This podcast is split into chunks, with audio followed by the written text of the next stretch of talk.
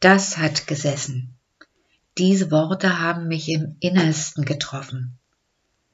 Und erst die nicht gesagten Worte, wie haben sie mich verletzt? Ich frage mich, welchen Sinn machen meine Anstrengungen, das Miteinander zu fördern und zu gestalten? Ich finde Trost in den Worten von Jörg Zink aus seinem Buch Friede ist in meiner Seele. Er schreibt darin, Du brauchst den Wert und den Sinn deines Lebens nicht selbst zu produzieren. Du empfängst ihn wie ein Geschenk aus der Hand dessen, der dich liebt. Nimm dieses Geschenk an. Dieses Annehmen nennen wir Glauben. Lass also allen Kampf, alle Hektik und lebe dankbar als der Mensch, der du in Gottes Augen bist.